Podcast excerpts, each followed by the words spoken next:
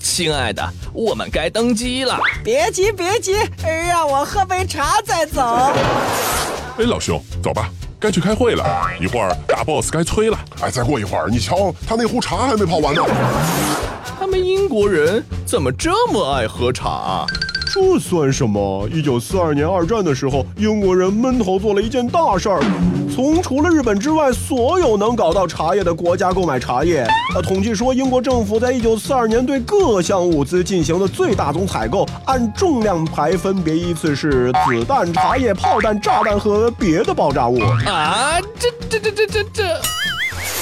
环球地理，大家好，我是胖胖。各位好，我是汤米。在二战当中啊，茶叶甚至是被视作英军的一个秘密武器。嗯，当时的英国首相丘吉尔曾经要求给英国军舰上的每一位船员足够的茶水供应。那么推己及人，英国人喜欢茶呢，就认为啊，别人也一定会爱喝茶。英国皇家空军曾经还发动过一次特殊的空袭，往当时被德国占领的荷兰投下了七万五千枚的茶弹。嗯，用从天而降的茶叶是来慰问国土沦陷的荷兰人的失落的心情。那二战的后期啊，英军的坦克里甚至都配上了煮开水的器具，用于满足士兵在坦克里面喝茶的需要。可能啊，你就会疑惑了，这茶对英国人就这么重要吗？哎，还真是就这么重要。只有理解英国人对于茶叶的狂热，以及茶叶对于英国历史的影响，我们才能够理解为什么哪怕是在二战最激烈的时刻，英国士兵都忘不了喝一杯热茶。茶对于英国人来说，究竟为什么重要？重要到什么程度呢？各位，你可以现在去泡上一杯茶，听我们慢慢来讲。时间要倒退到一六六二年五月的一天，英国军舰皇家查尔斯号是顺利完成了出访葡萄牙的任务。他用了三个星期的时间，从葡萄牙的里斯本返回英国，并且呢带来了一位尊贵的客人，他就是葡萄牙国王若昂四世的女儿布拉干萨的凯瑟琳。说他是客人呢，也许不太合适，因为他很快就会成为英国的主人。在他到达英国的普兹茅斯港的六天之后，英国国王查理二世赶来，在这里和他呢举行了婚礼，他变成了英国的国母。是的，那么查理二世同意这门亲事的重要原因呢，是嫁妆丰厚。葡萄牙王室答应的数额是五十万英镑，那负债累累的查理二世当时对这笔钱是十分的渴求，但当时的他完全没有意识到新娘带来的比金钱更有影响力的一个新事物，那就是喝茶的习惯。他让喝茶在英国贵族中呢成为了一种时尚，之后逐渐从宫廷转向了上流社会，并且逐渐逐渐成为了中产阶级最钟爱的一个饮品。就在查理二世迎娶凯瑟琳公主后的两年，英国开始从东方购买茶叶。尽管第一笔订单不过是区区的四十五千克，而且之后的十几年里呢，一直都维持着相同的水平，但是啊，这已经是足够满足当时英国的茶叶市场了。当然了，茶这样充满魅力的饮品不可能总是默默无闻的。到了一六九零年，英国进口茶叶的数量就已经接近了一点八万千克，而到了一七二一年呢，这个数量又上升到了五点六万千克。到了一七五零年，达到了二十一点三万千克。嗯，这还只是一个官方统计数据，实际上呢是低估了进入英国的茶叶的总数，因为还有大量的茶叶是通过走私的渠道啊，这个私底下。慢慢偷偷的流入英国的，嗯，那么就有一个非常有趣的问题来了，我们怎么来估算走私茶叶的数量呢？其实答案呢，英国人很聪明，他们用糖来计算，因为英国人的喝茶习惯呢，从最初呢就和咱们中国人不太一样，他们喝茶呢是一定要放糖的。通过计算英国的食糖消耗，来大致推算出茶叶的总消费量，再减去合法进口的，自然就是走私茶叶的数量了。就这样，茶叶就通过不同的渠道，源源不断的从东方来到了英国，并且被越来越多的英国人所喜爱。那说到茶叶从东方到了英国。到了英国之后，如何能够行销到全国各地呢？有一条河非常的重要，就是泰晤士河。是，全长三百四十六公里的泰晤士河啊，是英国的第二长河。那第一长河呢是三百五十四公里的塞文河，第二长河就是三百四十六公里的泰晤士河了。泰晤士河途经英国的十多座城市，从长度的绝对值来说呢，其实泰晤士河不算太长，但是它流经的地方都是英国文化的精华所在。嗯，那当然也就到处会有茶叶了。是，或许可以说。说啊，泰晤士河呢是哺育了灿烂的英国文明的。泰晤士河呢，也可以从某种意义上被称作是英国的母亲河。行走小百科。伦敦的主要建筑物大部分都是分布在泰晤士河两旁的，尤其是那些有着上百年甚至三四百年历史的建筑，比如说有象征胜利意义的纳尔逊海军统帅雕像，葬有众多伟人的威斯敏斯特大教堂，具有文艺复兴风格的圣保罗大教堂，曾经见证过英国历史上黑暗时期的伦敦塔，墙面可以起降的伦敦塔桥等等等等。每一个建筑都称得上是艺术的杰作。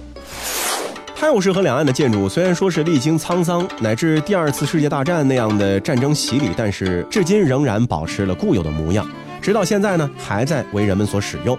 在伦敦的上游，泰晤士河沿岸有许多的名胜之地，比如说像伊顿啊，比如说像牛津，比如说亨利和温莎等等。嗯，泰晤士河的入海口充满了英国的繁忙商船，然而其上游的河道呢，则是以静态之美而著称于世的。嗯，法国的印象派画家莫奈对泰晤士河的朦胧之美呢是情有独钟，他创作出了三幅以泰晤士河为主题的画作。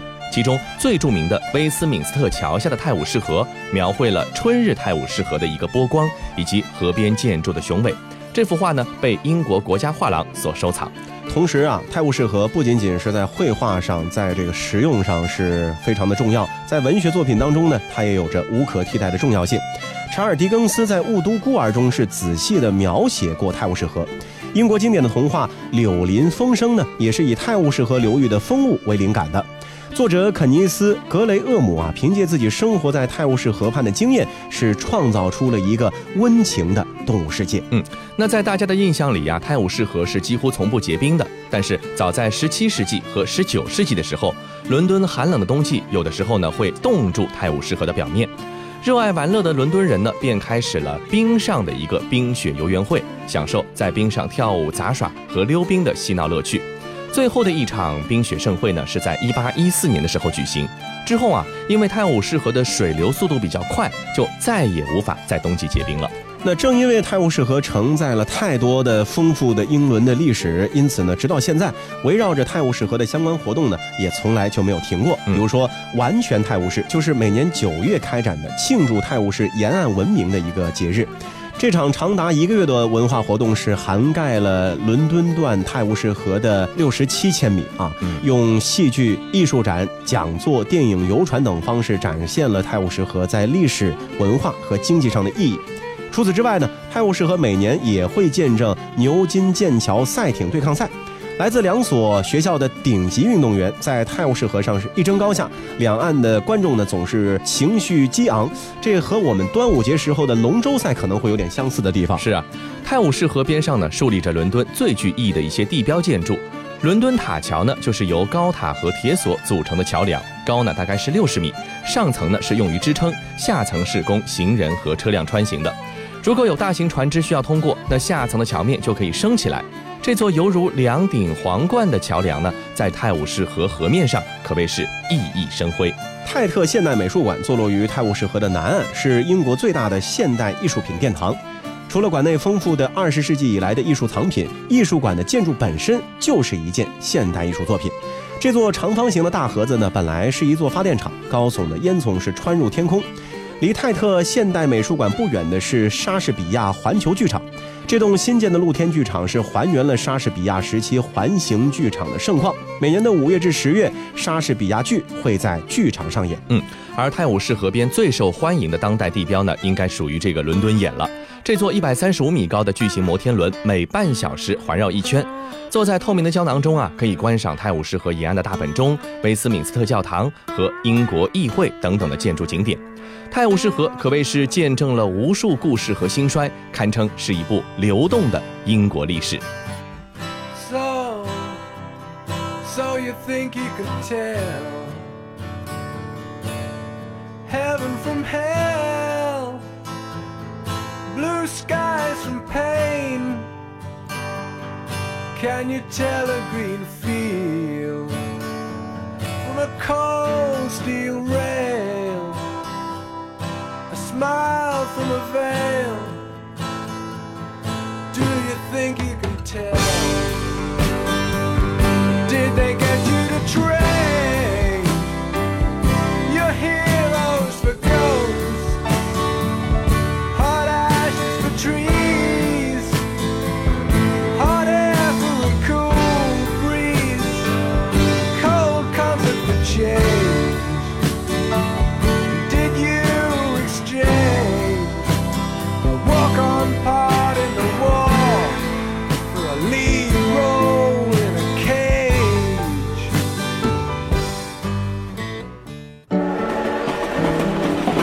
球地理，中国地大物博，方言文化也很发达，各地都有各地方言。你看，有上海话、北京话、四川话、陕西话、山东话，可是从来就没听说过有一种话叫浙江话，你觉得奇不奇怪？哎，你这个问题问得好，这个是因为啊，浙江方言它的多已经到了令浙江人自己都头大的地步了。几种不同的方言，往往就隔着一条小河、一座小山，人们从家门口走出去几百米，就听不懂邻村的人在说什么了。这在浙江是常有的事儿。欢迎回到环球地理，大家好，我是胖胖。各位好，我是汤米。泰晤士河两岸积淀了丰富的文化元素，而水网密布的浙江也流淌着迥异的各色方言。不过，浙江各处的方言虽然说乍一听感觉很复杂，种类呢其实并不是很多。之所以形成今天的局面啊，原因有很多。第一个原因呢，恐怕就是因为此地的移民众多，文化混杂型是非常高的。嗯，那浙江大多数人口使用的方言呢，都是属于吴语的，具有吴语独特的语法结构和发音的范式。听上去纷繁复杂的浙江方言，很多情况下只是因为语速、语调和用词的不同，才显得那么的不一样。如果用书面语言来记录，那么浙江大量的方言就会被归并起来，划入到各个方言片区。比如说，比较容易懂的像嘉兴话，比较复杂的像台州话，都可以被认为是停留在不同发展阶段的同一种语言。那能够和吴语区分的呢，是南方的闽语和西北方的徽语。全浙江有一百多万人呢是使用闽语，基本都是集中在了浙江南方的一些县市，在文化上呢更加容易受到福建的影响。那这些人和浙江北部的文化传统呢，其实是并不互通的，嗯算是浙江内部自成一体的一个群体。浙江西侧的千岛湖附近呢，则是分布着大量的徽语人口。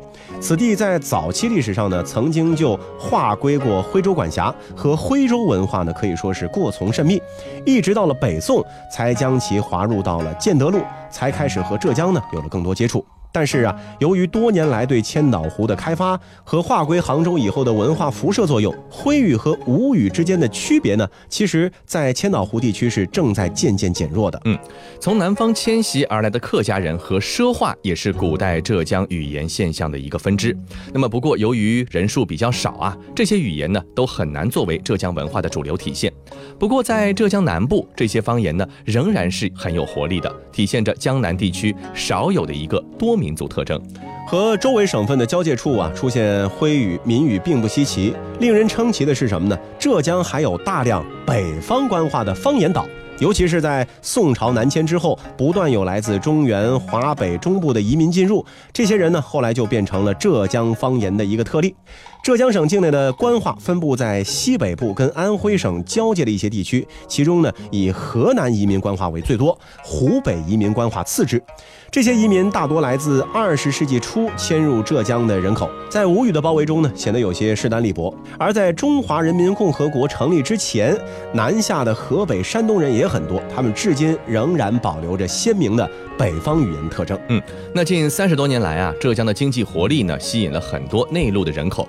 由于务工者往往聚集在浙江的大城市里，就经常出现了一些比较奇特的语言区，比如重庆话、东北话，在杭州、宁波、绍兴等城市都在逐渐的形成一个一个小气候。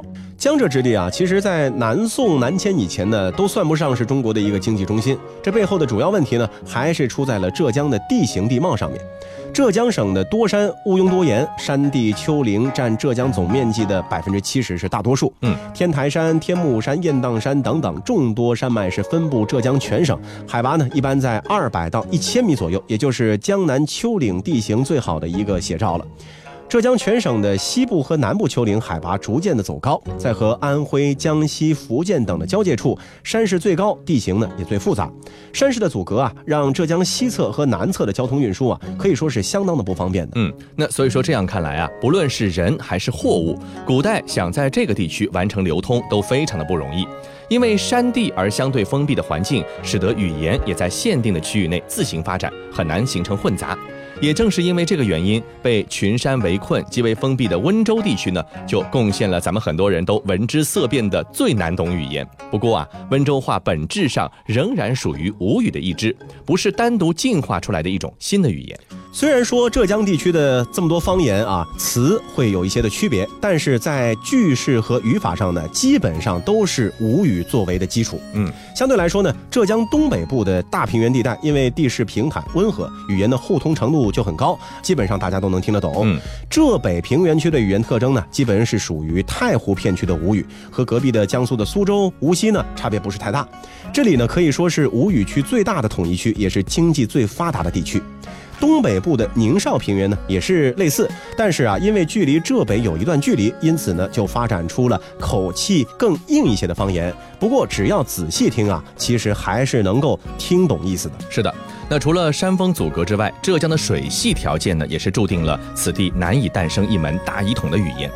浙江的水系大多数是短促狭小，流域面积呢也十分有限。尽管有钱塘江和瓯江等比较大的一个大江大河，但是比起西部和北方动辄几百几千公里的巨大河流，浙江的水系还是相对比较的短的。千万不要小看了水对人类文明的影响，这可以说是非常深远的。嗯，因为兴修水利、沿河上下游交通而形成的共同记忆，对于文化的统一是有着举足轻重的意义的。漫长而笔直的尼罗河，在北非很早就帮助埃及人完成了国家统一的一种认同感。中国北方的黄河，在经过了黄土高原的中下游，也形成了一个文化语言相对来说比较一致的中国北方文化体系。嗯。和大江大河不同，短的河流覆盖区域有限，那沿岸呢，因为这条河流而凝聚起来的人口也就不多。浙江的方言统一呢，其实也就是因此而不可能做到完全一模一样。是的，山水复杂让浙江的方言互通受到了影响，就更别提密布浙江附近的海岛和水上渔民的语言有多难统一了。比较著名的浙江方言小语种呢，就是九姓渔民方言。这一族群世代以捕鱼为生，主要分布在新安江、衢江的上游和富春江的下游。与世隔绝的船上生活，让他们渐渐发展出了一套与众不同的语言体系。尽管使用的人不多，但是给多姿多彩的浙江方言又增添了一份新的色彩。一个地区的语言想要统一，拥有一个长期的绝对核心啊，是非常重要的条件之一。那由于某一个中心的文化高地现象，让周围的地区呢高山仰止，这是人类在追求文化统一的时候的一个必然逻辑。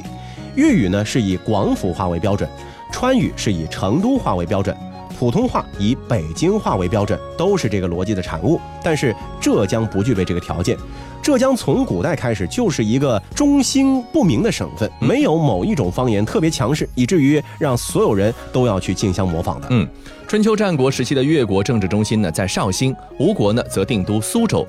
这两座城市是春秋战国时期长江中下游的两大中心，但是两者的方言啊也并不是绝对相同的。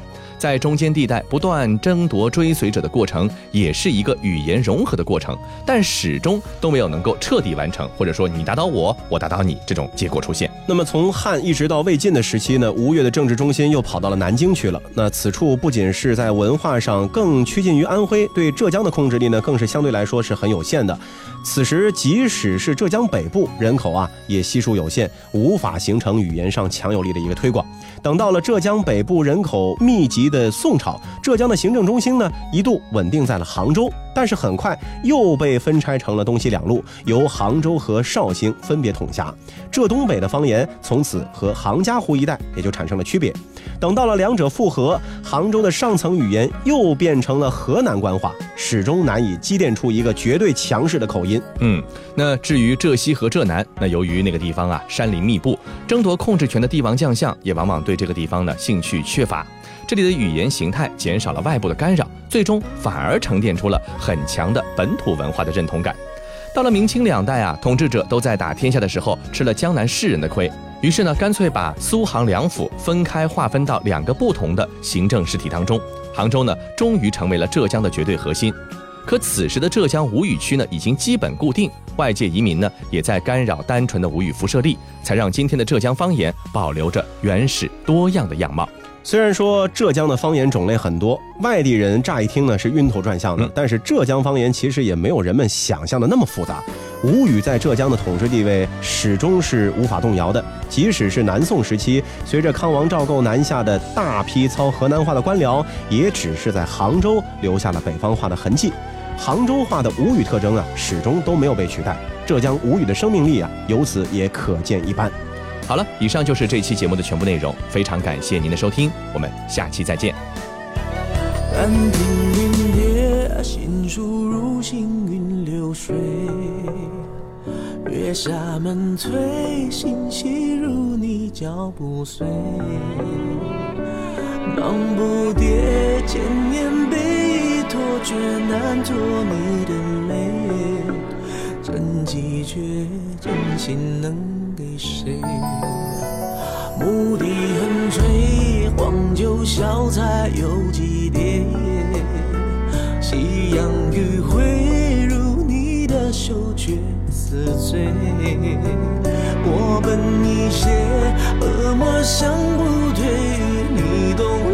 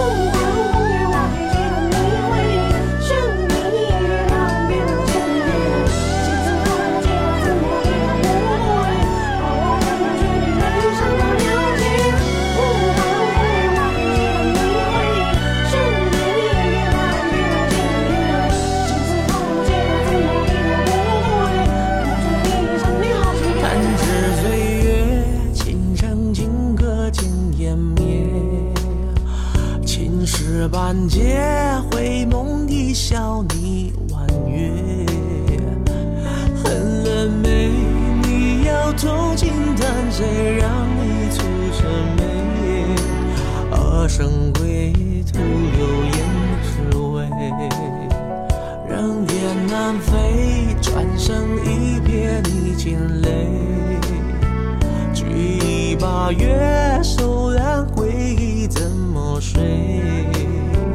又怎么会？心事密封绣花，写真这眼对。落花原点，你会怨着谁？